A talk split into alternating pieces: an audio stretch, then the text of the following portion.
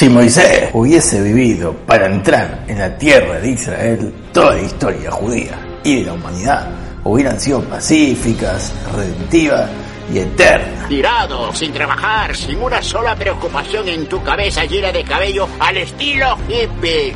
Vaya, hubiera podido vivir así. Pero tranca palanca, porque una extensión de Moisés continúa en cada generación. Y por eso hoy te lo resumo con Torah. Yoshua. Esta es la historia de Yoshua Ben Nun, un muchacho muy humilde, muy servicial y muy soltero, quien a la muerte de su maestro y sensei Moisés debía cargar con la gran y única responsabilidad de llevar a la nueva generación a la tierra prometida. ¡Hey mamá! Mírame, estoy a camino a la tierra prometida. Yoshua era comparado a la luna y Moisés era comparado al sol. Al ser que la luna recibe su luz del sol y no tiene luz propia, Yoshua realizó en su liderazgo actividades muy sospechosamente similares a las de Moisés. Por ejemplo, Moisés hablaba con Dios en cualquier momento y Yoshua también podía hablar con Dios en cualquier momento. Moisés contenía y hacía frente a todas las diferentes ramas del alma de su generación y Yoshua también. Moisés partió las aguas del Yam Suf y Yoshua también partió las aguas del Jordán.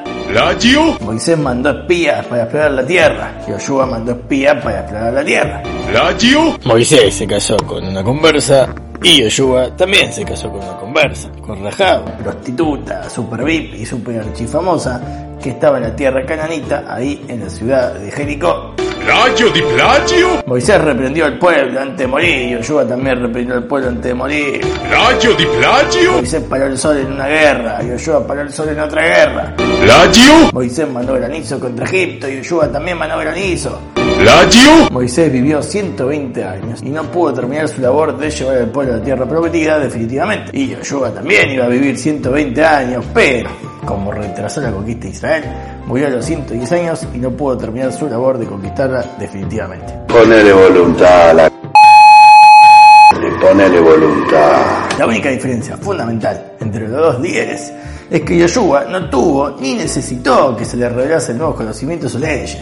Tenía toda la luz que necesitaba de la Torah del sol Moisés y con esa ventaja tenía que pasar de la teoría a la práctica, conquistar la tierra, aniquilar a sus habitantes, dejar que Rubén, Gad y media tribu de Medalla habitasen el otro lado del Jordán como acordaron con Moisés, repartir la tierra entre el resto de las tribus, establecer ciudades para los levitas y ciudades de refugio para los que las precisen. Con eso en mente, Yoshua ni siquiera precisaba leer o repasar los primeros cuatro libros del Pentateuco.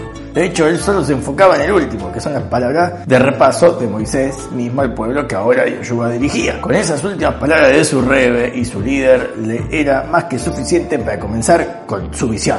Al principio tenía que conquistar Jericó. Y gracias a la ayuda de Rahab, quien lideraba todo un- una casa de burlesque bastante famosa, escondió a los dos espías que Yoshua mandó para que no los descubran. Y también gracias a la asistencia milagrosa de que se derrumbaron automáticamente las murallas de la ciudad más fortificada de la tierra, conquistaron Jericó. ¡Excelente! Ja, Sí, estos son exactamente la clase de trucos por los que les pago. También armó algunas estrategias militares para conquistar de forma menos milagrosa y de forma más natural algunas otras ciudades. Excelente. Todo está saliendo muy bien. Todo marcha relativamente bien, pero obviamente no todo puede estar relativamente bien. Tiene que haber momentos relativamente malos. Te digo, ni me sorprende. Como por ejemplo, en el cual un israelita se llevó los despojos de Jericó cuando eso estaba prohibido y gracias a eso en la próxima batalla la perdieron y muchos murieron. Todos pagan uno y uno paga todos. Otro contratiempo fue que uno de los pueblos cananitas se hicieron pasar por extranjeros lejanos que querían convertirse y les hicieron jurar a los israelitas de que no los atacarían cuando lleguen a su pueblo. Mmm, mirá con la cara que te mira Conan. Para mí que sos un mentiroso. Al final resultaron ser cananitas, por lo que fueron aceptados involuntariamente como proselitos para siempre.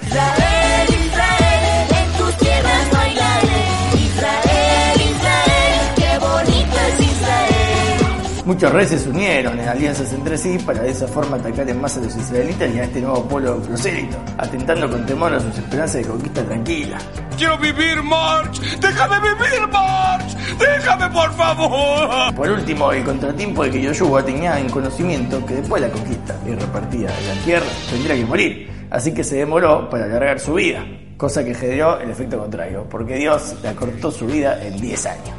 Hecho? Yoshua se destacó por un suceso sobrenatural que fue el parar el sol para que no se pusiese y así los israelitas podían vencer en la guerra contra Gideón. Ese milagro ya había ocurrido y también siguió ocurriendo unas veces más con otros personajes bíblicos. Pero la diferencia fue que Yoshua no tuvo que rezar para que Dios haga el milagro, sino que él mismo le ordenó al sol que lo haga. A ver, a ver, ¿qué pasó? entró en una batalla astrológica metafísica en la que conversó con el Sol, que el Sol se negaba a obedecer, alegando que su movimiento era parte de su alabanza a Dios, y que además tenía mucho más de miles de años que Yoshua en grandeza y existencia física. Y ahí donde Yoshua sacó la carta que hizo que el Sol tenga que obedecer. Y ahora les demostraré quién soy yo. Uno, le dijo que su luz era más grande que la suya, o sea, que la de era espiritual y estaba basada en su libre uso de la facultad de la razón y la voluntad que es la clave principal de por qué el hombre es la cúspide de la evolución. A diferencia de la del Sol, que no tiene libre albedrío y toda su luz era meramente para asistir físicamente a las cosas que alumbraba.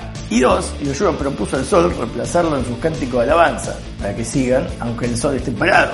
No puedo creerlo, Tenshinhan, eso jamás había pasado. Además, todas las otras estrellas y planetas tuvieron que detenerse, porque claro, no iba a hacer que entre en un caos todo el sistema planetario. Qué trucazo, ¿no? Hay varias opiniones que discuten en cuánto duró y cómo fue exactamente minuto a minuto ese retraso del atardecer. Pero lo que todos coinciden es que fue en Gimel Tamos, justo, justo, justo la fecha en la que el último redentor existente en la actualidad tomó la decisión, como Yoshua, de manera voluntaria, de detener el sol del sexto milenio, para que la redención y el atardecer mesiánico no se ponga prematuramente y que todos podamos batallar y ganar de manera tranquila y sin apuro la guerra contra nuestros enemigos internos. Me gusta, me gusta. Y así conquistar nuestra tierra personal de Israel interna y asentarnos en nuestra tranquilidad interna, de forma agradable, natural e interna. Me sigue gustando. Además, un detalle no menor, que así como Yoshua había sido comparado con la luna y Moisés con el sol, esta batalla ultraviolenta astrológica era una batalla místicamente relacionada con Yoshua y Moisés. ¿Mensajes subliminales? ¿Tienes idea de lo loco que se oye eso? Porque Moisés fue uno de los que pidió que venga el Mashiach inmediatamente, y él no quería ir a sacar el pueblo judío de Egipto sabiendo que no era el último redentor. Y Yoshua en este caso parecería estar batallando lo contrario, diciendo aguantó un toque que nosotros también queremos estar adentro. Y al que no le gusta, que se joda. Bueno, fuera de los contratiempos remotos que ocurrieron, durante la vida de Yoshua el pueblo no se rebeló ni se desvirtuó del camino bíblico. Solo recién después de su muerte es que comenzó la caída del pueblo israelí. Pero tranca maranca, que también comenzó la era de los jueces salvadores de Israel. Pero eso es para el siguiente resumen, porque este terminó acá. Así es. Espero que os haya iluminado. Así que demos siempre nuestro máximo esfuerzo. Hasta la próxima se despide He-Man deseándoles buena suerte y buena salud. Chao, chao, chao, chao. Chao.